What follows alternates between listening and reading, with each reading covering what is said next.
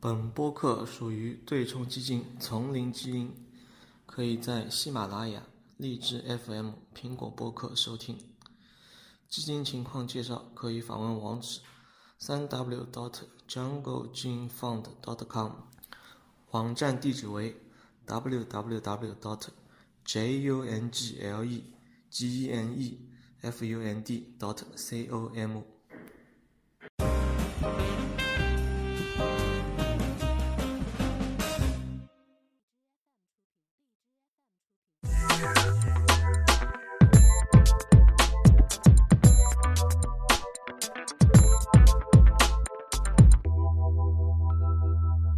当时那个微博有一个有一个人，我不知道是不是梗啊，就是他当时说了一个故事，他说他去那些公司里填资料的话，就是说他公司是什么名字，他就填什么名字，比如说去建设银行就叫王建设，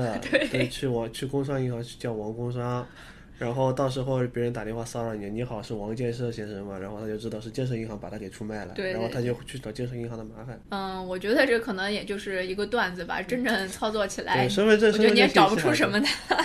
对，所以说这个还是非常严重的问题，而且这个严重的问题，第一，政府也是睁一只眼闭一只眼的。嗯，因为对于公司来说的话，信息就是钱嘛，客户信息就是钱嘛，就是说是每一条人脉都算是钱。如果是人脉越多的话，公司收入可能会越多，公司收入越多的话，那个各国各国政府的税收也会越多。所以说各国政虽然一直在强调隐私问题、隐私问题，但是各国政府并不是很想去管，而且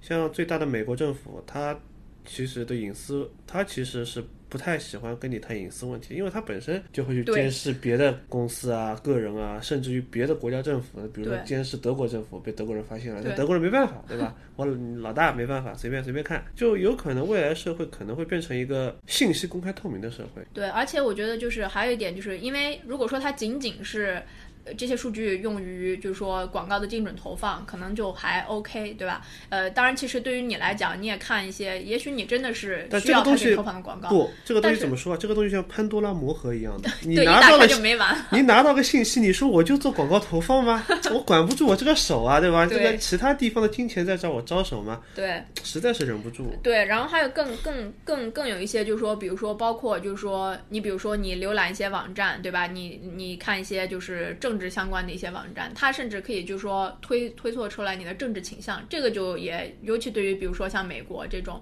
对吧？这种呃民主国家，那么它在如果说最后会导致影响到选举结果这样子的话，那这个其实结果就比较对比较严重还。有就是它政治倾向可以看，那甚至可以看你的宗教，对宗教，然后信仰，就然后就是兴趣爱好，然后就但是这些东西都怎么说呢？就是政治这个东西先不聊，就是说是，但是这个东西就会，它会根据你各种，但是到后面的话，就会按照你的各种各样的兴趣来推送各种各样不同的东西。嗯，如果方向是好的，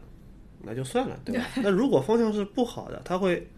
帮你往另外一个方向引嘛？就比如说选举，它甚至可以去操控选举嘛。对或者说是在一些呃别的方面，对吧？甚至于比如说一个瘾君子，嗯，吸毒的朋友，他去网上搜了这些东西，然后如果一些公司广告公司没有道德观的话，就给他给他疯狂去投放类似于东西，那有可能对于对于他来说，他是那个深现在这个泥越潭就陷越深对，对然后就出不来嘛，因为他会知道，就是说是他更有兴趣去嗯。尝、尝试一下，对对吧？对，就这个东西是没有投的，所以说就是说是相对于来说，你反而来看比较讽刺的一点是，虽然暗网是在卖个人信息的，嗯，但是暗网是在保护个人隐私的，对吧？它它的匿名性在。对，一些匿匿名，而且你追踪不到，而且它用比特币交易，嗯，就你完全无法察觉到个人信息。然后很多人喜欢用暗网，但是政府又不同意，政府觉得我没法看你了，我没法监控你了，我无法，就比如说你发布一些恐怖主义内容啊，或者是政府不愿不愿意看到的一些东西，就是政府会进行封杀嘛，就像类似于美国政府，对吧？那个要抓一个黑客太累太累太累了。那么你如果是明面上的网站的话，那美国政府那其实很简单，对吧？你如果发了一个恐怖主义的信息，美国政府会顺藤摸瓜，就直接来抓你了。对，那所以说的话，就是这就是一个悖论嘛。而且